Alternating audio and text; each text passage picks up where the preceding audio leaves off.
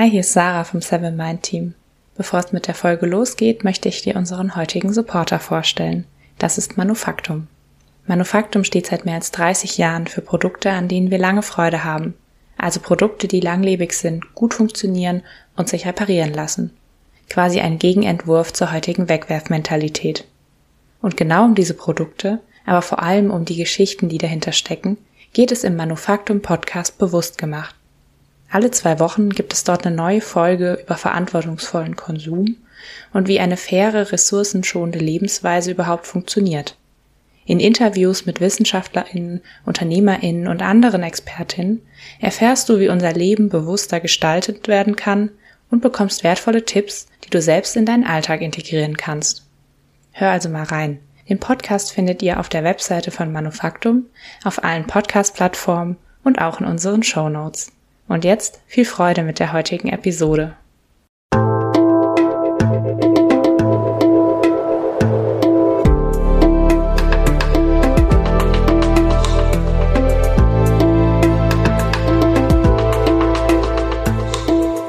Willkommen bei dir, der Seven Mind Podcast mit Impulsen für ein gutes Leben. Für alle, die mehr Achtsamkeit und Gelassenheit in ihren Alltag bringen möchten. Hi und herzlich willkommen im Seven Mind Podcast. Mein Name ist René Träder und das ist eine ganz besondere Folge, denn es ist eine Interviewfolge. Heute geht es um das Thema Schmerzen. Zu Gast bei mir ist Dr. Andreas Böger. Er ist Chefarzt und leitet seit 2010 die Klinik für Schmerzmedizin, manuelle Therapie und Naturheilverfahren in Kassel und seit 2012 auch noch das medizinische Versorgungszentrum der DRK Klinik Nordhessen. Er arbeitet als Facharzt für Neurologie, Psychiatrie und Psychotherapie. Schmerzen sind natürlich unangenehm und können einem die Lebensfreude nehmen. Sie können auch dazu beitragen, dass man sich immer weniger aktiv am Leben beteiligt und zurückzieht. Und das kann dann auch wieder viele andere negative Folgen haben. Schmerzen sind auf der anderen Seite aber auch etwas Positives, denn sie machen uns darauf aufmerksam, dass etwas nicht stimmt.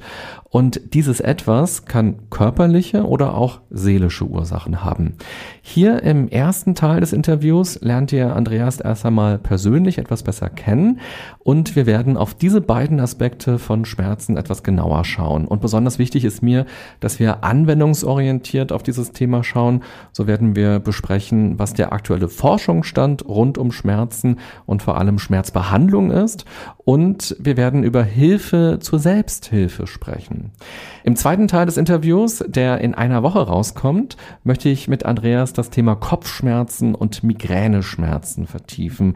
Denn durch viele E-Mails von euch weiß ich, dass das wirklich sehr, sehr viele Menschen betrifft. Aber jetzt erst einmal herzlich willkommen, Andreas Böger. Ja, hallo von meiner Seite. Vielen Dank für die Einladung. Ja, sehr gerne. Schön, dass du hier bist. Wie geht's dir jetzt gerade? Mir geht's gut. Ich habe keine Schmerzen. das ist doch sehr gut. Wie bist du denn eigentlich zum Thema Schmerz gekommen? Oh, das ist eine lange Geschichte. Also das erste Ereignis war, dass ich im Zivildienst noch äh, nebenher eine ältere Dame im Rollstuhl spazieren gefahren habe. Die hatte beide Beine amputiert. Und sie wollte raus und äh, hat einfach jemanden gesucht, der ihr Gesellschaft leistete. Und die hat immer gesagt, Andreas, die wusste, dass ich Medizin studieren wollte, denk dran, ich habe fürchterliche Phantomschmerzen. Und damals wusste ich gar nicht, was das ist. Und äh, sie sagt, sie hat wirklich sehr drunter gelitten und hat gesagt, das waren so die letzten Worte, als sie auseinanderging, denk dran, wenn du Medizin machst, denk an die Phantomschmerzen. Und ich habe hinterher im Studium in der neurologischen Ausbildung tatsächlich dann Patienten gehabt mit Phantomschmerzen und habe verstanden, was das bedeutet und wie schwer die Patienten darunter leiden. Und die Neurologie ist ja jetzt ein, ein, sagen wir mal, schmerznahes Fach. Das heißt, man hat schon mit vielen Arten von Schmerzen zu tun. Und ich habe mich dann einfach im Rahmen der, der Weiterbildung zum Neurologen und später auch zum Psychiater immer mehr für diese akuten und auch die nicht weggehenden, also die chronischen Schmerzen interessiert und mich spezialisiert in diese Richtung. Mhm. Und was findest du daran so faszinierend? Ja, ich glaube, das Faszinierende ist, dass der, der Schmerz eben sowohl was Positives als auch was Negatives hat aber auch, dass es eben nicht so eine eins zu eins Weiterleitung ist. Also wenn mir jemand auf den Fuß tritt, dann kann es ganz, ganz schlimm sein, wenn der Kontext schlimm ist für mich. Er kann aber auch ganz wenig schlimm sein, weil mir ein guter Freund zufällig versehentlich auf die Fußspitze mhm. getreten hat. Und obwohl es jetzt vielleicht objektiv das gleiche Trauma auf der Zehe wäre, wird es eben ganz anders verarbeitet. Und da reden wir ja von diesem biopsychosozialen Modell. Das heißt, da kommen ganz viele andere Erfahrungen, Kontextfaktoren und so dazu, die den Schmerz letztendlich dann sehr subjektiv ausmachen. Mhm. Ja, wo du es gerade erzählst, ähm, fällt mir nämlich ein, äh, ich war gestern in, in so einer Art Workshop-Situation, wo viele andere Leute waren eben mhm. auch und ich habe mich an ähm, etwas gestoßen mhm. und mir fiel noch beim dabei auf, dass ich gar nicht laut Aua oder so sage, sondern ich habe gar nichts gesagt, sondern ich habe für mich nur realisiert, au, hat gerade wehgetan und wenn man zu Hause ist oder wenn man halt so in seinem gewohnten Umfeld mit mhm. Freunden oder so ist, dann fällt man sich oft anders und würde das nicht so automatisch unterdrücken, sondern das irgendwie auch sagen. Ganz das genau passt ja gut zu dem, was du auch gerade gesagt hast. Genau. Und es gibt Situationen, in denen der Schmerz unterdrückt wird. Denk mal an den Zahnschmerz, wenn du jetzt in die Zahnarztpraxis kommst und im Nebenzimmer dann den Bohrer hörst, dann mhm. ist der plötzlich weg. ja, oder der Schmerz ist weg, wenn jetzt ein äh, wilder Hund hinter uns herlaufen würde. Er wird unterdrückt durch die Adrenalinausschüttung. Aber es gibt andere Situationen, in denen der Schmerz eben besonders stark empfunden wird. Also bei mir zum Beispiel, wenn ich Hunger habe, habe ich mehr Schmerzen, als wenn ich gerade gegessen habe. Oder wenn es mir gut geht, habe ich äh, weniger Schmerzen. Also da gibt es eine, eine ganz äh, interessante Korrelation und das wird ja auch intensiv beforscht. Das ist wirklich sehr interessant, was in diesem Schmerzgebiet in den letzten Jahrzehnten herausgefunden wurde. Mhm. Und Schmerzen ist vor allem auch nicht richtig gut vergleichbar, oder? Wie macht genau. man das? Genau, also man hat natürlich so eine Schmerzskala, wir nennen das VHS, visuelle Analogskala von 0 bis 10. Und da kann man dann sagen, der Schmerz ist jetzt 10, also der stärkste Schmerz, den man sich vorstellen kann, oder er ist 5. Das ist aber sehr subjektiv. Also die einen Menschen würden den Hexenschuss als 10 bezeichnen, mhm. die anderen als 5 ähm, das, das kann man nicht so über einen Kamm scheren. Das ist wirklich spannend. Ja. Mhm. ja, so wie du auch gerade gesagt hast, schon so, wenn du Hunger hast, dann empfindest du Schmerzen mhm. ganz anders. Mhm. Und es geht ja auch, da werden wir auch im Laufe des Interviews noch drüber sprechen, geht ja auch um sowas wie Annehmen von Schmerz oder mhm. eben auch Achtsamkeit im Umgang ja. mit Schmerz. Und allein das kann ja auch schon was verändern. Und wenn man jetzt, keine Ahnung, wenn man sich ein, Krebs, ein Krebsgeschwür anguckt, dann mhm. kann man genau ausmessen, wie groß ist das. Ja.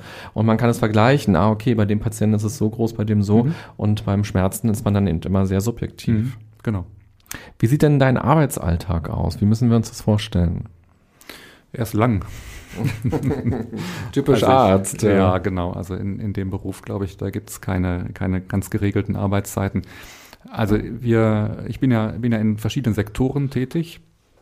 Das heißt, ich arbeite ambulant und tagesklinisch und vollstationär und leite eine Schmerzklinik, die relativ groß ist. Also wir haben 42 Betten, acht tagesklinische Plätze und eben ein, ein medizinisches Versorgungszentrum, also eine Praxis würde man sagen, zu der die Patienten ambulant kommen.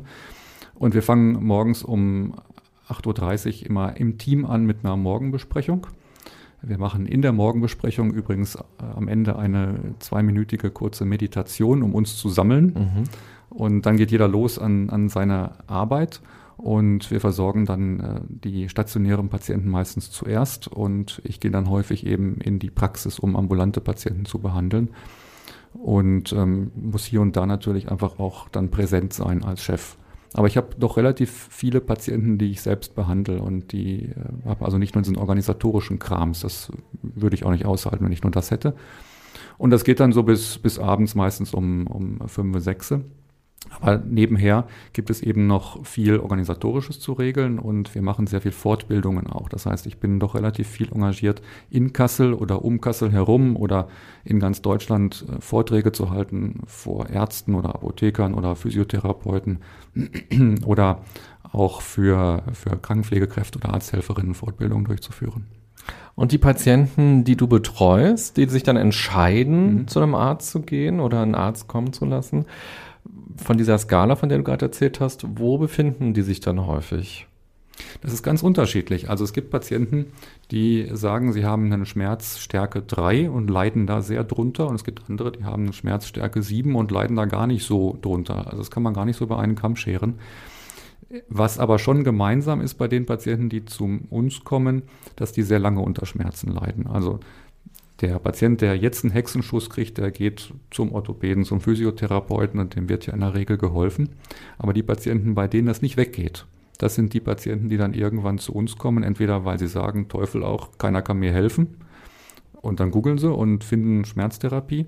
Oder weil der behandelnde Arzt sagt, ich kann Ihnen jetzt nicht mehr helfen. Ich habe alles gemacht, was ich so kann, also Spritzen geben und Physiotherapie. Gehen Sie mal zum Schmerztherapeuten. Und da war das große Problem in Deutschland, dass wir viel zu viele Schmerzpatienten haben und viel zu wenig Schmerzspezialisten, die sich darum kümmern. Das heißt, die Patienten kommen vergleichsweise spät zu äh, dem Schmerztherapeuten und wenn sie sich dann anmelden, haben sie natürlich auch noch eine Wartezeit, bis sie dann vorgelassen werden. Das ist für die Patienten ärgerlich. Mhm. Es gibt ja sowas wie gelernter Schmerz oder chronischer ja. Schmerz, das ist dann wahrscheinlich auch ja. schon, dass einfach die Nervenbahnen sich daran gewöhnt haben und man eigentlich ja gar keine richtige Chance mehr hat, was zu machen, mhm. oder? Das heißt, die Empfehlung müsste dann ja lauten, so schnell wie möglich sich um den Schmerz zu kümmern. Ja und nein. Also wenn wir jetzt ein Beispiel nehmen, jemand hilft seinem Freund beim Umzug und schleppt die Waschmaschine in den Keller und dabei macht er die berühmte falsche Bewegung und hat einen Hexenschuss dann geht der Hexenschuss normalerweise wieder weg. Mhm. Also wir sagen, 95 Prozent gehen innerhalb von sechs Wochen weg, alles gut. Aber bei einem kleinen Teil geht es eben nicht weg. Und warum geht es nicht weg? Das ist ja Gegenstand von intensiver Forschung. Wir wissen, dass die Faktoren, die da mit reinspielen, weiche Faktoren sind. Also zum Beispiel Depression, Angst oder auch Angst vor Bewegung, Angst davor, dass man nie wieder irgendwas wird machen können, katastrophisieren nennen wir das. Und so ist praktisch ein, ein ganz großer Einfluss von verschiedenen Faktoren auf diesen Schmerz, ob er jetzt als stark oder schwach empfunden wird, ob er dann auch chronisch bleibt oder ob er schnell wieder weggeht. Mhm. Die, bei denen es weggeht, die sehen wir ja gar nicht und die müssen auch keine jetzt spezifische Behandlung haben im Sinne von interdisziplinäres Schmerzzentrum. Aber die, bei denen es eben auf die, in diese Chronifizierung geht, die benötigen dann eben nicht nur den, den Arzt, der möglichst umfassend ausgebildet sein sollte, sondern auch spezielle Physiotherapeuten und spezielle Psychologen dafür. Mhm. Das heißt, durch das eigene Verhalten kann man dazu beitragen, dass der Schmerz chronisch wird, weil man eben in dieses Schonungsverhalten so leicht kommen kann. Richtig. Also es gibt natürlich bewusstseinsfernere Verhaltensweisen in die man reinrutscht, ohne das zu merken. Aber es gibt andere Sachen, wo man sich vielleicht sagen sollte, ich bleibe jetzt nicht im Bett liegen, weil es weh tut, sondern ich stehe einfach mal auf und versuche mich so normal wie möglich zu bewegen. Das mhm. ist sicherlich der richtige Weg. Dann gibt es andere Verhaltensweisen. Viele Patienten sind ja sehr mechanistisch fixiert. Das heißt, sie äh, denken, dass man durch ein Einrenken alles wieder gut machen kann. Das ist manchmal auch der Fall, aber eben nicht immer. Oder sie denken, dass man sofort eine Bildgebung braucht. Also der normale Rückenschmerzpatient beispielsweise, der ist überzeugt, dass die Ursache seiner Beschwerden, seines Hexenschusses die Bandscheibe ist. Mhm. Und wenn man mal guckt, statistisch, ist es in 4% der Rückenschmerzen die Bandscheibe, in 85% sind es Muskeln und Faszien, die man wiederum relativ gut behandeln kann. Das Problem fängt dann an, wenn dieser Patient sehr schnell, und das ist in Deutschland oft der Fall, in eine Bildgebung kommt, also eine Kernspintomographie zum Beispiel, und dann sieht man irgendwas. Und wenn mhm. man über 40 ist, dann sieht man halt häufiger auch mal mhm. was. Und dann wird gesagt, das ist jetzt die Ursache für die Schmerzen. Und so einfach ist es eben nicht. Also es gibt keine gute Korrelation zwischen dem bildgebenden Befund und der Schmerzausbreitung und Schmerzstärke. Was wiederum heißt, man sollte sich auch nicht leichtfertig dann von jemandem, der einem eine einfache Lösung präsentiert, ich mache Ihnen jetzt die Bandscheibe raus, ich mhm. operiere Sie, da überzeugen lassen, weil das Ding ist einfach komplexer. Mhm. Ich erinnere mich daran, ich glaube, ich habe mal von einer Studie tatsächlich gelesen, ich glaube, da ging es um das Knie und dass da auch so eine, so eine Standardoperation relativ schnell gemacht und mhm. wird und sehr häufig gemacht ja. wird und ja auch von der Krankenkasse übernommen wird und dass das aber eigentlich eine Altersverschleißerscheinung ist und es gibt ja. unfassbar viele Menschen, die haben genau das gleiche Bild quasi bei mhm. diesem MRT oder was man auch immer machen würde und ähm, haben gar keine Beschwerden genau. und andere haben sie und dass es oft ein kausaler falscher Schluss ist. Ja, ganz genau. Also bei Rückenschmerzen ist es so, wenn Sie jetzt von der Tramhaltestelle 50 Leute nehmen, die einen Altersdurchschnitt von 50 Jahren haben, haben sie 50 Prozent mindestens einen Bandscheibenvorfall. Und mhm. am Knie ist es noch höher. Wir haben einfach Abnutzungserscheinungen. Wir kriegen ja auch graue Haare, wir kriegen auch Fältchen. Und das heißt aber nicht, dass man es operieren muss. Gerade bei der Knieoperation hat sich ja gezeigt, dass die ganz häufig nicht gut helfen. Mhm. Schwierig ist aber, wenn man sehr früh die Bildgebung macht und sieht irgendwas. Und ich erzähle auch meinen Patienten immer, ich habe selbst mal nach einem Meniskusschaden ein Kernspintomogramm bekommen und ich habe mich selbst dabei ertappt, wie ich aus der, aus der Röntgenabteilung raushinkte. Mhm. Und habe dann gemerkt, also, was, was mache ich denn jetzt hier? Vorher habe ich nicht gehinkt, jetzt ja. hing ich plötzlich. Also man ist doch sehr auf diese, diese Bilder fixiert, ja. die einem der Radiologe dann natürlich auch gerne erklärt. Und ja. dann sieht man, Mensch, das ist kaputt und dann muss es ja auch wehtun.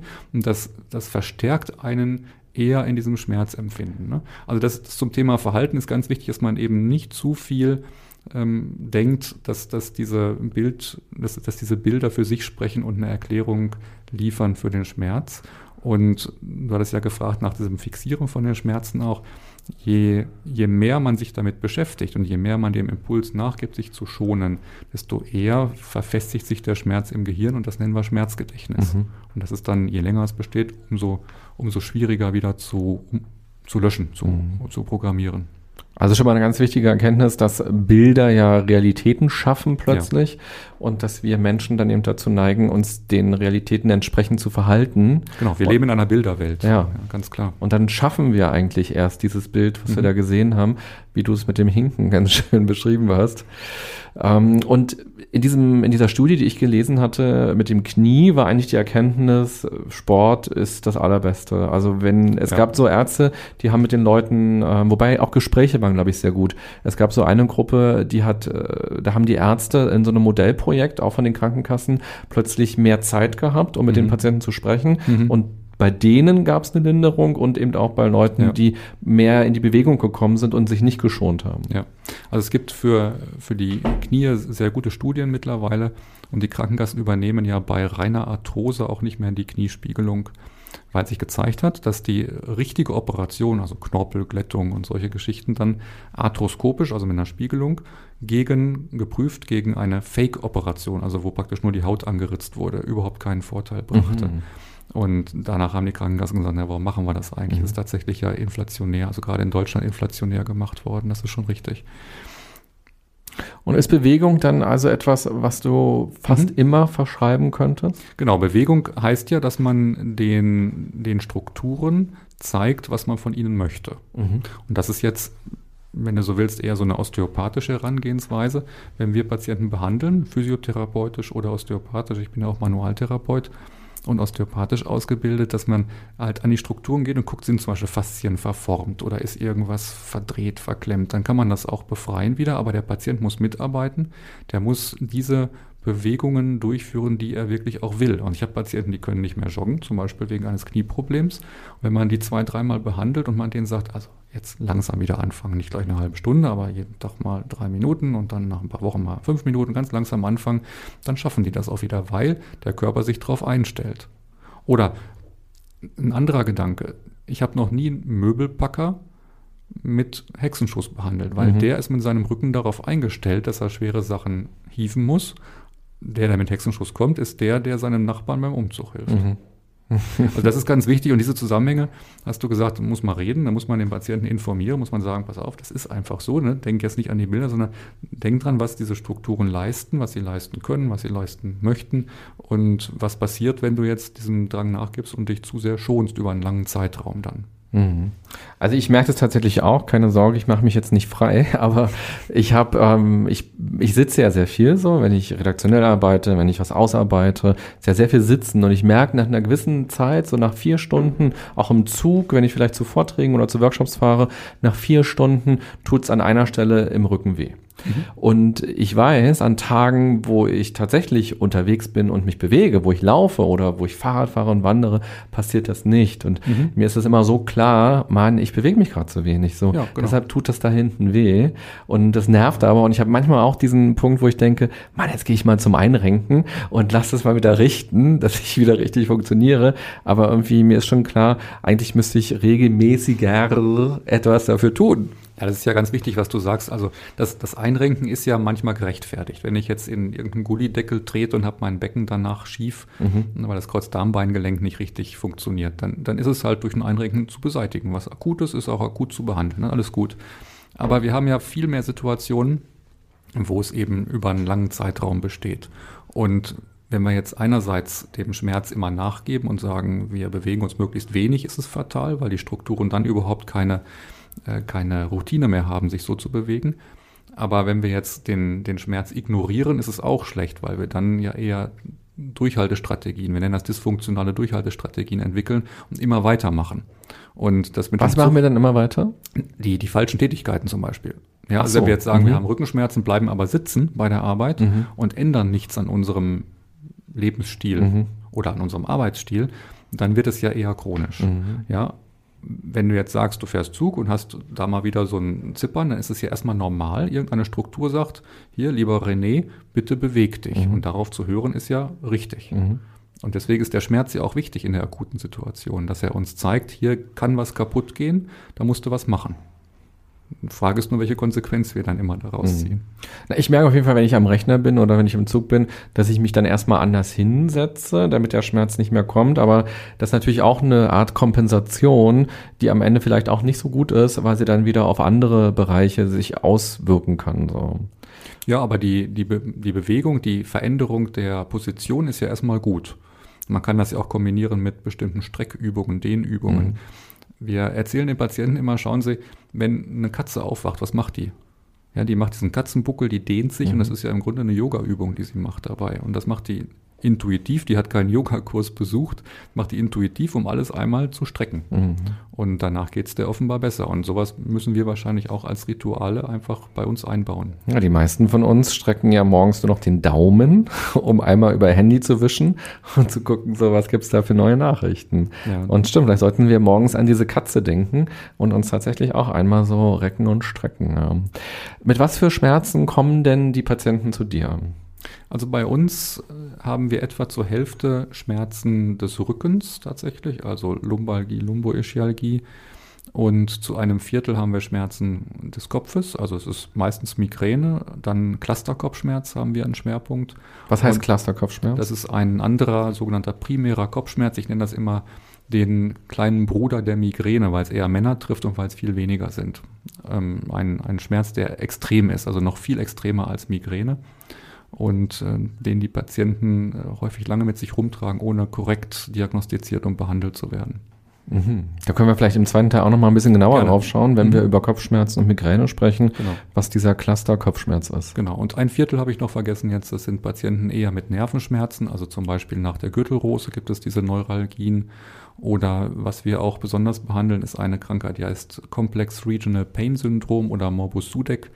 Das ist eine relativ seltene Krankheit mit erheblichen Veränderungen der Hände oder der Füße nach einem Trauma, die bis zum Funktionsverlust führen kann. Da sind wir ein Stück spezialisiert auf dieses Krankheitsbild.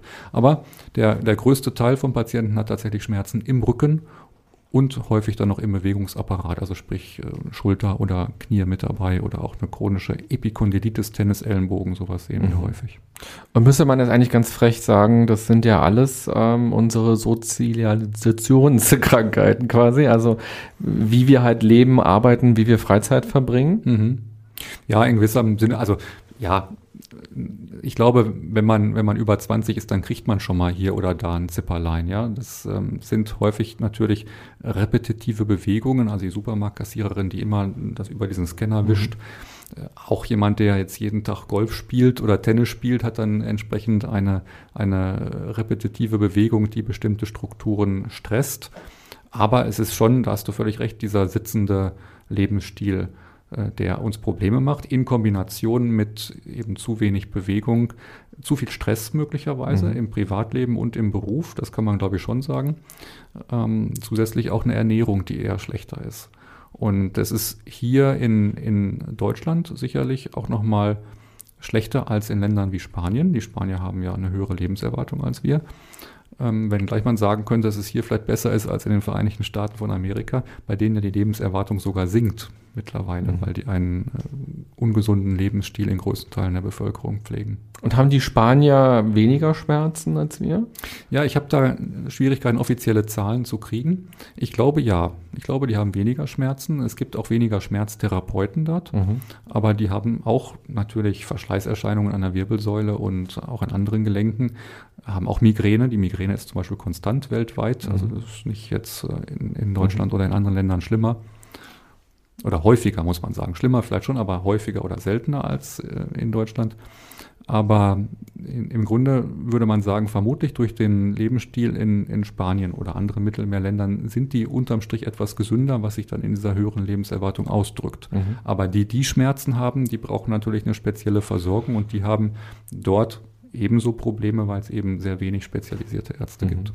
Aber erstmal steckt ja sehr viele gute Nachrichten drin, nämlich man kann eigentlich eine ganze Menge Prophylaxe betreiben und genau. präventiv unterwegs schon mal sein. Genau. Und natürlich auch, wenn die Schmerzen da sind, kann man auch selbst eine ganze Menge machen. Man muss nicht nur auf die Tablette oder auf die Operation warten. Ganz genau. Also das ist ja eine wichtige Botschaft, dass man erstmal selbst was machen kann, damit man nicht zum Schmerzpatienten wird. Das ist für viele Menschen ja gar nicht so klar. Die nehmen das als schicksalhaft häufig hin.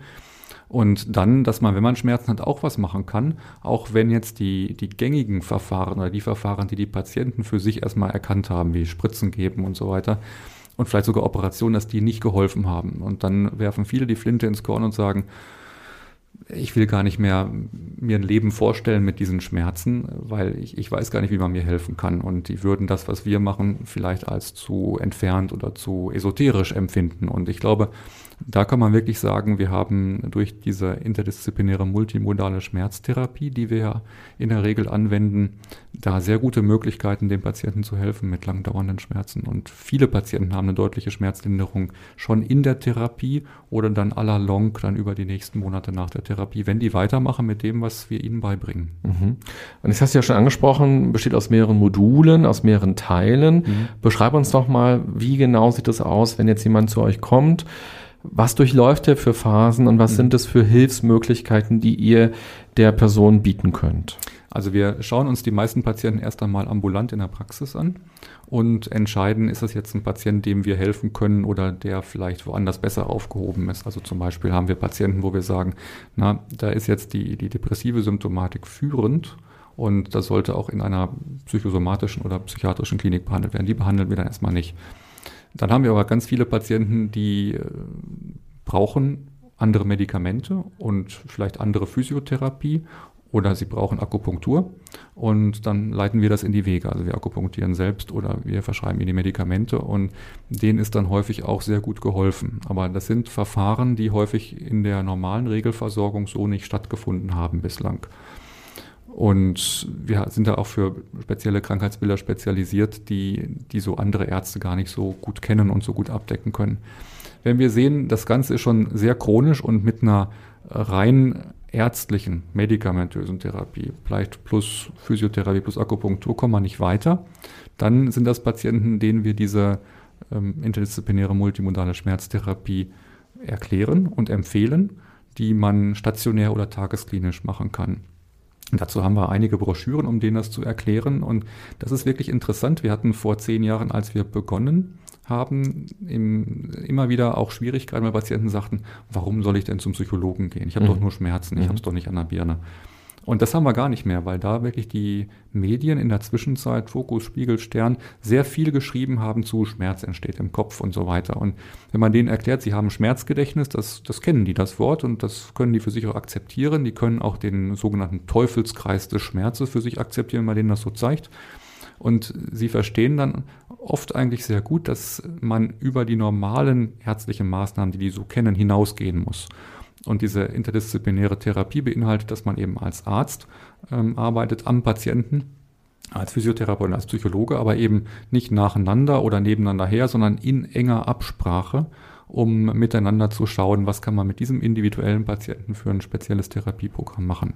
Und das wird dann in Gruppen- und Einzeltherapie umgesetzt.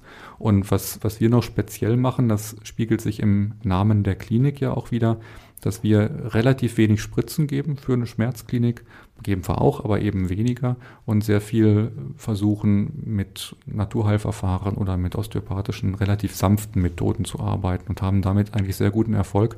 Und die Patienten mögen das im Grunde auch viel mehr. Ja, die sagen, ich bin diese blöden Kortisonspritzen leid, die ich da dauernd gekriegt habe und die ja doch nur ein paar Tage helfen, wenn überhaupt. Mhm. Und das ist dann die manuelle Therapie.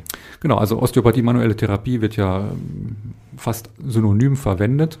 Und das ist das, was Ärzte und Physiotherapeuten machen an den Patienten, aber immer eingebettet in ein kommunikatives Konzept, dass der Patient nicht denkt, jetzt kommt der Doktor mit seinen goldenen Händen, sondern das ist jetzt etwas, wo er mich an einer Stelle vielleicht ein bisschen befreit, weil er die Faszien lockert. Und dann muss ich aber ganz kräftig üben, nach dem, was Sie mir gezeigt haben, damit diese Strukturen auch das machen, was ich will. Genauso mit der Akupunktur, dass man nicht sagt, ich mache sie jetzt gesund mit drei Nadeln, sondern ich akupunktiere jetzt, um die Strukturen vorzubereiten auf die Übungen, die Sie jetzt selbst machen. Mhm. Ja, und das Gleiche ist ja mit der progressiven Muskelentspannung zum Beispiel oder mit Meditation, dass wir den Patienten sagen, hier ist jetzt ein Punkt, wo wir ein bisschen was machen können. Wir können die Muskeln lockern, indem wir ihnen eine Pille geben oder indem sie selbst die Muskeln locker kriegen. Und das ist dann die Vorbereitung, dass die wieder geschmeidig funktionieren und nicht irgendwo haken und, und Störsignale senden ins Schmerzgedächtnis. Mhm. Und wie schafft man das? Weil dieses Phänomen kennen, glaube ich, auch alle Menschen. In dem Moment, wo der Schmerz nicht mehr da ist, sinkt ja häufig auch die Motivation, irgendwelche Übungen zu machen. Ja. Also ich als Kind hatte ich zum Beispiel auch irgendwie, war ich sehr schwach und meine Mutter ist mit mir auch immer gegangen in so eine Sprechstunde, wo wir dann auf dem Boden so einen Katzenbuckel gemacht haben und all so möglichen Übungen. Aber in dem Moment, wo der Schmerz aufhört, plupp, denkt man ja nicht mehr dran, diese doofen, langweiligen Übungen häufig zu machen. Ja, klar. Wie geht ihr damit um und was könnt ihr Patienten mitgeben, dass sie am Ball bleiben? Ja, das ist das, das Zahnputz-Karies-Dilemma, nenne ich das immer. Ne? Wenn man als Kind hört, wenn du deine Zähne nicht putzt, kriegst du Karies und das mhm. tut ganz fürchterlich weh. Ich glaube, man kann ein paar Jahre keine Zähne putzen und kriegt erstmal noch keine Karies oder man, man spürt es zumindest nicht, mhm. bis es halt anfängt irgendwann. Und das müssen Patienten ja verstehen, dass sie prophylaktisch was machen, auch wenn sie jetzt gerade keine Schmerzen haben. Sie müssen einfach das in den, in den Tagesablauf einbauen. Und wir sagen den Patienten immer, also je älter sie werden, desto mehr müssen sie regelmäßig machen. Mit 20 müssen sie vielleicht keine Yoga-Übung jeden Tag machen, aber mit 50 vielleicht schon.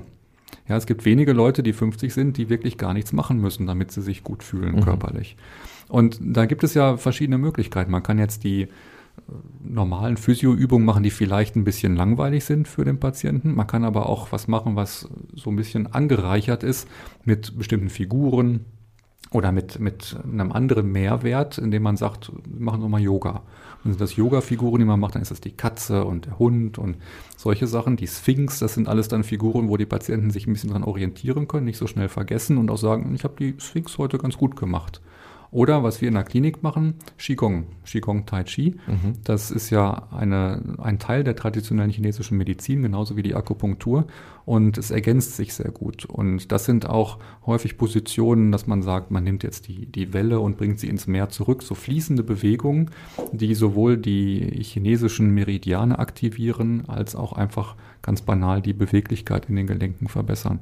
Gibt es gute Studien zu, dass auch diese wir nennen das meditative Bewegungstherapien, gut helfen. Und ich glaube, dass die für die Patienten noch eindrücklicher sind und noch eher geeignet sind, denen das Gefühl zu geben, das mache ich mal weiter, weil mhm. es Spaß macht. Mhm. Ja, ich glaube, Spaß ist so das entscheidende Wort. Das muss einem irgendwie noch was bringen mhm. darüber hinaus.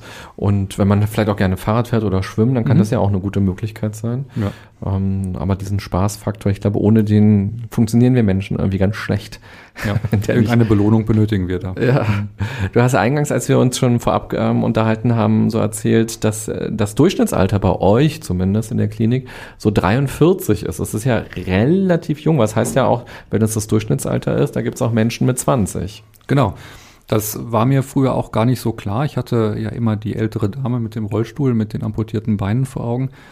Natürlich hat man, wenn man älter wird, mehr Verschleiß und auch mehr Unfälle möglicherweise hinter sich. Aber wir haben eben auch junge Leute mit Unfällen oder junge Leute, die auch operiert wurden, äh, bei denen die Operation nicht gut verlief. Und äh, die sind auch so ein bisschen alleingelassen, weil man denen das ja häufig gar nicht ansieht, dass die Schmerzen haben. Mhm. Und auch die haben Schwierigkeiten, dann eben den Weg zum Schmerztherapeuten zu finden, weil es eben viele Patienten wenig Schmerztherapeuten gibt und weil diese Menschen auch wahrscheinlich die Schmerztherapie irgendwie kurz vor der Palliativmedizin verorten. Das ist ja gar nicht der Fall. Unsere Menschen haben ja alle eine, eine normale Lebenserwartung. Mhm. Ja, aber für die ist es eben wichtig, dass sie, dass sie relativ schnell in so ein Angebot kommen und ihre langdauernden Schmerzen auch dann qualifiziert angehen können, bevor es zu chronisch wird. Je chronischer, desto schwieriger ist es ja für uns. Und was sagt die Statistik? Wie viele Menschen sind in Deutschland von Schmerzen betroffen? Ja, es gibt eine eigentlich seriöse Statistik vom Bundesversicherungsamt, die sagt, dass 3,5 Millionen Menschen schwer betroffen sind mit chronischen Schmerzen. Also nicht jemand, der immer mal wieder im Ellenbogen ein bisschen Zipperlein hat, sondern wirklich so schwer betroffen, dass sie sozial beeinträchtigt sind, also hohe Arbeitsunfähigkeitszeiten haben oder in der Familie nicht mehr teilnehmen können an den sozialen Aktivitäten und so weiter. Und es werden ja ungefähr so viele wie in ganz Berlin wohnen, wenn man sich das mal so vorstellen will. Also ja, ganz Berlin ja. hätte schon große Einschränkungen mit den Schmerzen. Genau, also es ist eine Riesenzahl, wenn man das jetzt in Korrelation setzt zu den 83 Millionen, die wir in Deutschland haben. Und wenn man jetzt sieht, dass denen gegenüber nur diese tausend spezialisierten Schmerzmediziner stehen. Das ist ein ziemliches Dissverhältnis, wenn man jetzt sagt, na gut, die können ja auch erstmal vom Orthopäden, Neurologen und so weiter behandelt werden oder Physiotherapeuten, aber das sind ja schon die schwer Betroffenen. Also es ist die, die Gruppe, die nicht mal eben was hat und zum Physiotherapeuten geht und sechsmal was kriegt und dann ist wieder gut sondern das sind ja die Leute, die wirklich chronisch sind und die, die betroffen sind und die Einschränkungen haben. Und da gibt es einfach viel zu wenig Ärzte, die sich darum kümmern. Mhm. Das ist ja der Grund, warum ich auch im Berufsverband der Schmerztherapeuten im BVSD engagiert bin, damit wir da einfach politisch auch ein Klima erzeugen, dass, dass mehr Schmerztherapeuten ausgebildet werden und dass es attraktiver ist, diese Arbeitsbedingungen. Und wie hat sich so die Wissenschaft in dem Bereich verändert? Weil ich glaube zu wissen, als ich Kind war, war man noch stärker auf dieses sich schonen, so wenn Schmerzen mhm. da sein, äh, wenn Schmerzen da sind, bloß im Bett bleiben und nichts tun und genau. warten, bis die weg sind, weil ja. der Schmerz zeigt ja, da geht was nicht so. Mhm. mhm. Und diese Tendenz so, nee, beweg dich auch, obwohl du Schmerzen hast und dann wird es schon besser, in, bei vielen äh, Dingen zumindest. Das scheint mir so vielleicht so zehn Jahre alt oder so. Kannst du uns mal so ein bisschen in die Forschung einführen? Was ist so der Status quo gerade, wenn es um Schmerzen geht? Ja, du hast völlig recht. Das war früher so, noch bei mir im Studium war es so, dass äh, Menschen mit äh, einem Bandscheibenvorfall mit Rückenschmerzen wirklich im Bett dann in diese Stufenbettlagerung gelegt wurden und die kriegten dann auch Heparinspritzen, weil sie sich gar nicht bewegen sollten. Und das ist erst so, sagen wir mal, seit ungefähr 15 Jahren in der Ärzteschaft wirklich auch komplett geändert. Also man kann wirklich von einem Paradigmenwechsel reden, dass zum einen die Bewegung wieder in den Vordergrund gekommen ist und neben der Bewegung die Verbesserung der Funktion.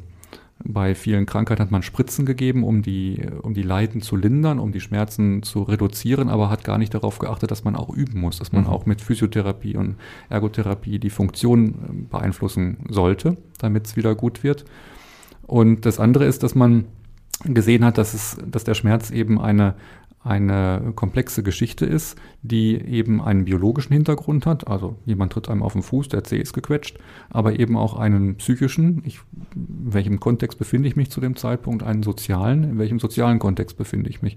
Und da, daraus ist ja entstanden dann auch diese interdisziplinäre multimodale Schmerztherapie, bei der man gesehen hat, eine Spritze alleine reicht nicht. Ne? Also sonst könnte ich ja mich in Narkose legen lassen und hinterher ist der Schmerz wieder weg, sondern man muss eben mit verschiedenen Disziplinen rangehen und von ganz verschiedenen Seiten rangehen. Ganzheitlich, aber das mhm. ist so ein Schlagwort. Deswegen erkläre ich es lieber mit dieser interdisziplinären Herangehensweise. Und was kann man sagen, wie hoch sind die Chancen, wenn man bei einem Schmerzspezialisten ist, dass man danach gar keine Schmerzen mehr hat oder zumindest ganz stark gelindert? Ja, das ist immer so ein Diskussionspunkt. Wenn Patienten das erste Mal zum Schmerztherapeuten kommen, dann sagen die häufig, ich will schmerzfrei werden. Und wenn jemand jetzt 15 Jahre Rückenschmerzen hat und siebenmal an der Wirbelsäule operiert, dann kann man dem auch spiegeln, dass es nicht so realistisch ist, dass er jetzt innerhalb von zwei Wochen schmerzfrei wird. Und da muss man ein realistisches gemeinsames Ziel entwickeln. Und das könnte ja sein, dass man in vielleicht drei Monaten 50 Prozent weniger Schmerz hat. Aber da muss man erstmal von der ganz hohen Erwartung des Patienten, muss man ja ein bisschen runterregulieren. Und dann ist die Frage, wie erreicht man das? Da muss man einen Plan entwickeln, um, um dahin zu kommen. Der Patient ich hatte ja schon gesagt, er ist häufig sehr, sehr mechanistisch und sehr auf die Bilder fixiert und er ist im Kampf gegen den Schmerz. Und wenn er kämpft gegen den Schmerz, heißt das, er ist zum Beispiel vor Gericht mit der Rentenversicherung, mhm. er ist vor Gericht gegen äh, das Versorgungsamt, weil er nicht den Grad der Behinderung hat, den er gerne möchte. Und er steht morgens auf mit dem Schmerz und ärgert sich natürlich drüber und versucht dagegen anzukämpfen. Und das ist ja dann der Punkt, bei dem wir drüber reden müssen, ist denn so etwas wie Achtsamkeit und Akzeptanz eine Möglichkeit, besser damit umzugehen?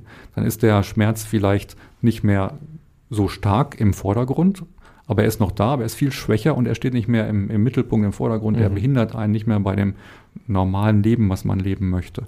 Und das ist ja ein ganz, ganz wichtiger Punkt jetzt in allen Therapeutengruppen, also sowohl im Arzt als auch Physiotherapie und Psychologen vor allem, dass man, dass man den Patienten versucht zu zeigen, dass Kampf nicht immer was bringt, sondern dass man auch mal etwas annehmen muss, wie es ist.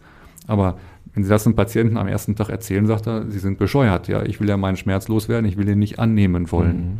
Und das ist so ein bisschen dieses, ähm, dieses Fingerspitzengefühl, was man benötigt dann in dieser Schmerztherapie, um an Patienten heranzukommen, um denen auch ähm, eine andere Sichtweise zu vermitteln. Mhm. Und wie kann man es schaffen, diesen Schmerz anzunehmen? Gerade wenn du auch noch so gesprochen hast, da ist vielleicht ein Unfall passiert und man geht dann vor Gericht. Mhm. Das heißt, man will ja auch Geld, eine Entschädigung ja. dafür. Vielleicht ist man auch nicht mehr so arbeitsfähig gerade. Und wenn jetzt der Schmerz weggehen würde, ganz blöd gesagt, sind die Chancen vor Gericht ja auch ganz schlecht. Das heißt, ja. der Schmerz, der mir schadet, hat aber auf der anderen Seite eben auch diesen Erfolg vor Gericht möglicherweise oder die verfrühte Rente oder das Geld oder so. Das ist ja auch noch psychologisch ja auch super spannend. Ja, das ist, ist in der Tat ein, ein ganz schwieriges, auch ethisches Dilemma für uns. Wenn wir diese interdisziplinäre multimodale Schmerztherapie mit einem Patienten unternehmen, dann ist eigentlich, eigentlich ein Ausschlussgrund, dass irgendein Kampf noch läuft vor Gericht. Mhm. Ja, weil, wie du gerade gesagt hast, der hat ja eine Interessenskollision. Einerseits will er ja dem Gutachter und dem Richter zeigen, guck mal, ich humpel seit mhm. dem Unfall, seit mir der Blödmann in die Karre gefahren ist.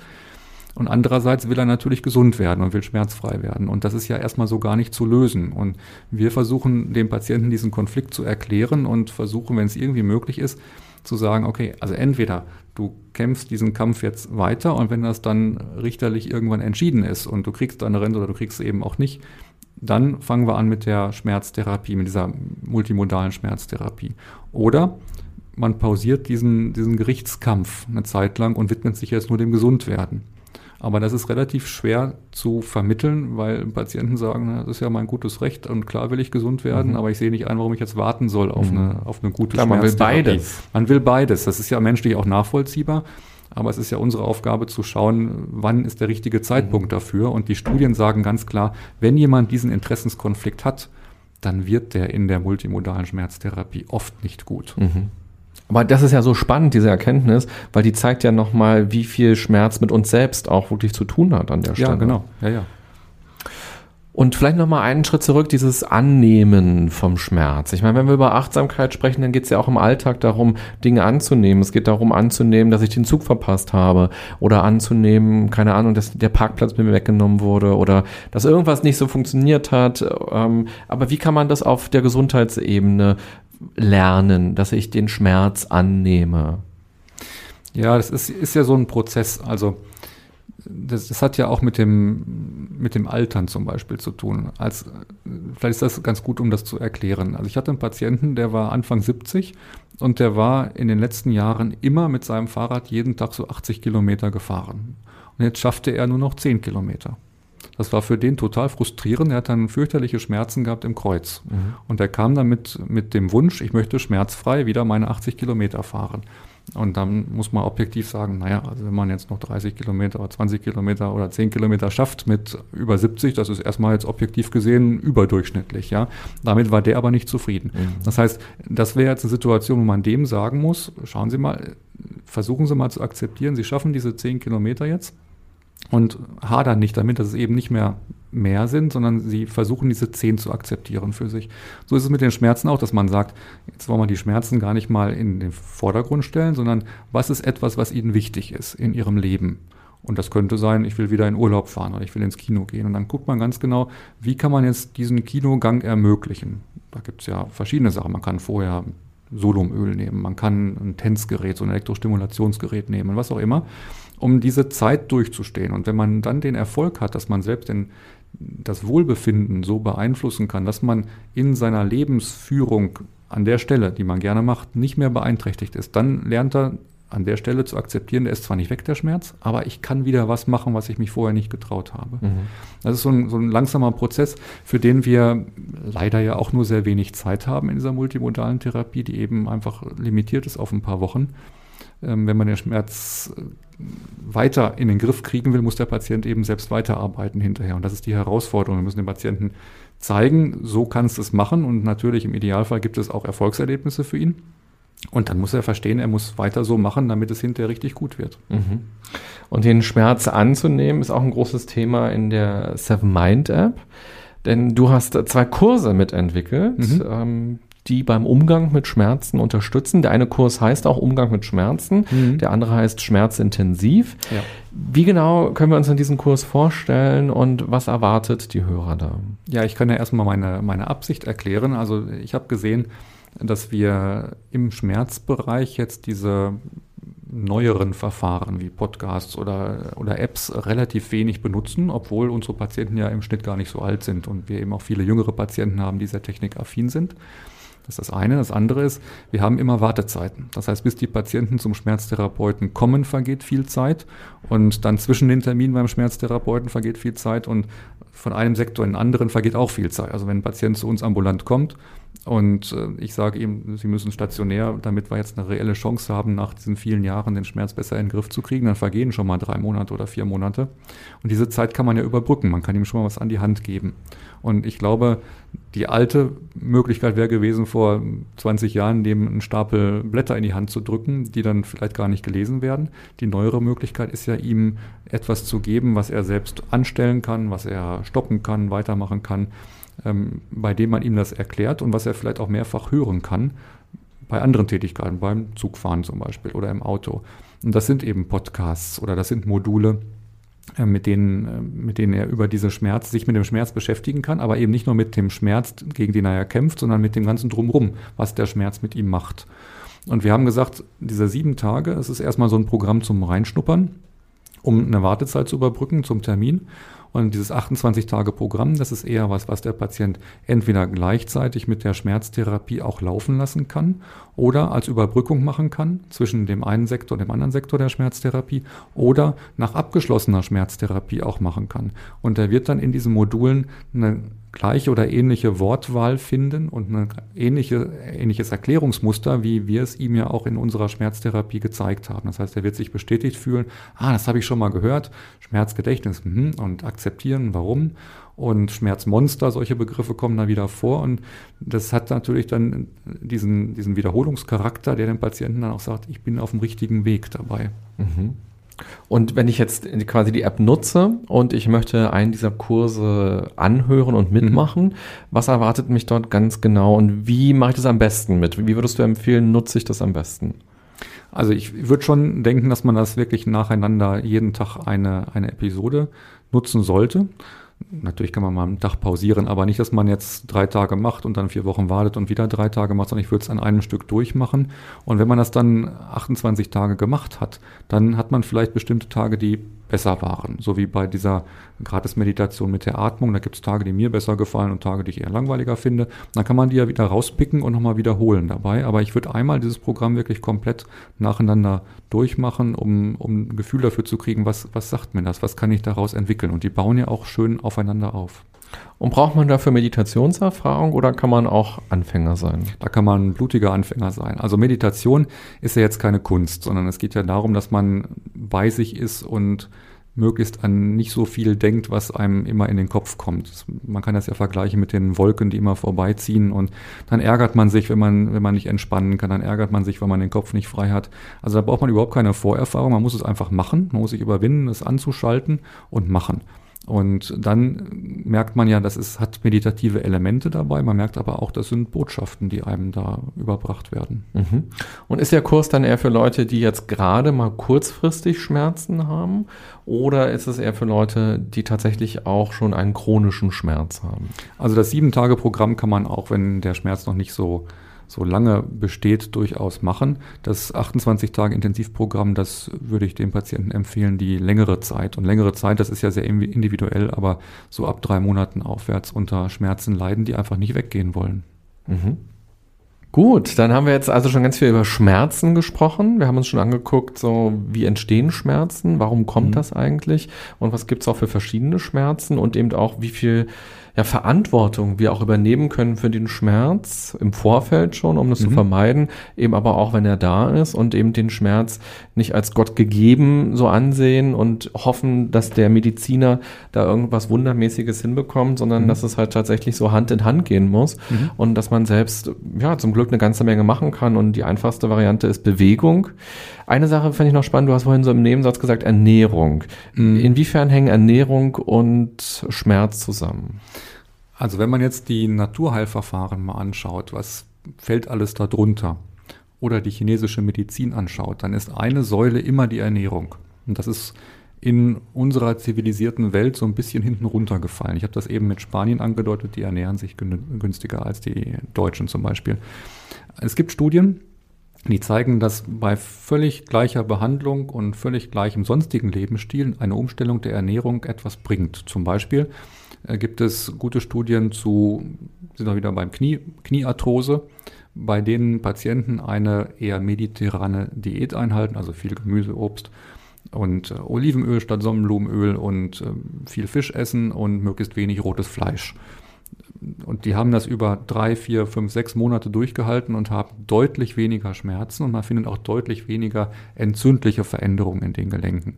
Und das ist etwas, was in, in unserer Medizin gar nicht so wertgeschätzt wird und gar nicht so vermittelt wird.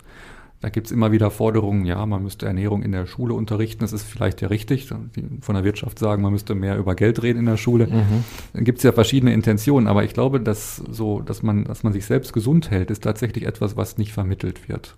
In der Schule nicht und vermutlich im Studium auch nicht. Und man kommt häufig erst relativ spät dazu, dass man denkt, man muss vielleicht dies oder jenes machen, Bewegung zum Beispiel oder die Ernährung, ein bisschen drauf achten. Und das ist eigentlich recht gut abgesichert. Und ich wundere mich, dass das nicht mehr umgesetzt wird. Mhm. Okay. Im zweiten Teil vom Interview schauen wir gleich nochmal ganz gezielt auf Kopfschmerzen, Migräneschmerzen und Clusterschmerzen, die du angesprochen hast. Und da geht es auch nochmal darum zu verstehen, wie unterscheidet sich das alles? So, weil Kopfschmerzen und Migräne scheint zumindest aus meiner Sicht was sehr anderes zu sein. Zumindest helfen ja normale Schmerztabletten häufig eben nicht bei Migränepatienten. Da können wir uns gleich nochmal ganz genau anschauen, was man machen kann, um sowas vorzubeugen. Eben aber auch, was gibt's für Therapiemöglichkeiten. Also auch eine Kollegin von mir ähm, aus dem Radio, die hat einmal im Monat eigentlich Migräne. Und nicht nur, wenn sie ihre Tage hat, sondern das kommt sehr überraschend ähm, an ganz unterschiedlichen Tagen. Und sie hat schon super viel probiert, auch so Akupunktur und irgendwelche Pulver, die sie dann trinkt, ähm, irgendwelche Übungen und Entspannungsübungen. Ähm, und es ist eine richtige Odyssee, was sie so erlebt hat. Und irgendwann kommt auch diese Verzweiflung so, Mann, was kann mir überhaupt noch helfen? So, da können wir ein bisschen drüber sp ähm, sprechen, gleich noch im zweiten Teil, was du da empfehlen kannst und was da hilft. Und eine Sache machen wir noch kurz am Ende. Normalerweise ist in der ersten Folge das immer so, dass der Gast oder die Gästin ähm, hier aus diesem Pot sieben Fragen zieht, sieben kleine sieben. Zettel zieht. Mhm. Das haben wir jetzt gar nicht gemacht. Wir haben jetzt ja schon so lange ähm, direkt über das Thema Schmerzen gesprochen. Aber ich will dir die Chance geben, dass du wenigstens einen dieser Zettel mal ziehen kannst. Von ja. daher greif doch mal rein ja. und schau doch mal, was für eine Frage da ist und was dir spontan dazu einfällt. Ich soll sie vorlesen. Mhm. Wie wichtig ist Geld? Aha. ja, schöne Frage. Ja, leider zu wichtig. Also das, das Problem ist ja, dass unser Gesundheitswesen äh, so ausgerichtet ist, dass es Profit machen muss. Ja, mhm. Man könnte natürlich auch anders denken. Man könnte sagen, Schule, Feuerwehr, Polizei und, und Gesundheitswesen äh, zahlt der Staat. Bei uns ist es so, dass man Profit machen muss. Jeder ist sein eigener Unternehmer, wenn er eine Praxis hat. Oder im Krankenhaus. Ein Krankenhaus muss ja zumindest eine schwarze Null erwirtschaften. Und das ist sehr schwierig in unserem System, weil uns das äh, gerade momentan wieder von den Krankenkassen und auch dem medizinischen Dienst der Krankenkassen sehr schwer gemacht wird. Da würde ich mir wünschen, dass das Geld eine geringere Rolle spielt und dass man seine Therapie nicht nach dem Geld ausrichtet, sondern tatsächlich nach der medizinischen Notwendigkeit wo ich manchmal in Deutschland wirklich Schwierigkeiten habe, das zu verstehen. Mhm. Da passt eigentlich die Studie ganz gut dazu, von der ich vorhin erzählt habe mit dem Knie, ja. wo man ähm, eben gesagt hat, wir operieren nicht, ja. sondern wir reden länger mit den Patienten, weil es gibt eine bestimmte Zeit, wie Ärzte nur bezahlt werden für mhm. Gespräche und wenn sie länger reden, dann mhm. verdienen sie halt nichts mehr mhm. und von daher ist länger reden erstmal unattraktiv, wenn man ja. eben an diesen wirtschaftlichen Faktor denkt und in diesem Modellprojekt war es so, dass die sich irgendwie mit den Krankenkassen darauf geeinigt haben, dass eben die Gespräche auch länger bezahlt werden und dass die Ärzte daher auch eine Motivation haben, eben auch länger zu reden. Mhm. Und von daher spielt Geld tatsächlich ja auch eine wichtige Rolle ja. in, in dem Schmerzfeld, auch wenn man erstmal vielleicht nicht daran denkt. So ist es. Dann erstmal vielen Dank für den ersten Teil hier und ich bin gleich sehr gespannt auf den zweiten Teil. Liebe Hörerinnen, liebe Hörer, der kommt dann in einer Woche raus. Oder wenn du gar nicht zeitgemäß die Folgen hörst, dann kannst du natürlich auch schon direkt weiterklicken. Und was mich interessiert ist, ähm, wie gehst du mit Schmerzen um? Du kannst gerne mal äh, schreiben, was du vielleicht für dich auch für Therapien oder für Strategien gefunden hast, um mit deinen Schmerzen, egal ob chronisch oder eben ähm, zeitweise nur besser umzugehen. Und wenn dir die Folge gefallen hat, äh, freuen wir uns auch über ein Feedback von dir, einen Kommentar von dir, vielleicht auch Sterne, Herzen oder Likes, damit immer mehr Menschen von diesem Podcast erfahren und sich dann eben auch mit diesen Themen auseinandersetzen können. Ich wünsche dir eine gute und achtsame Zeit. Bis bald. Bye bye, sagt René Träder.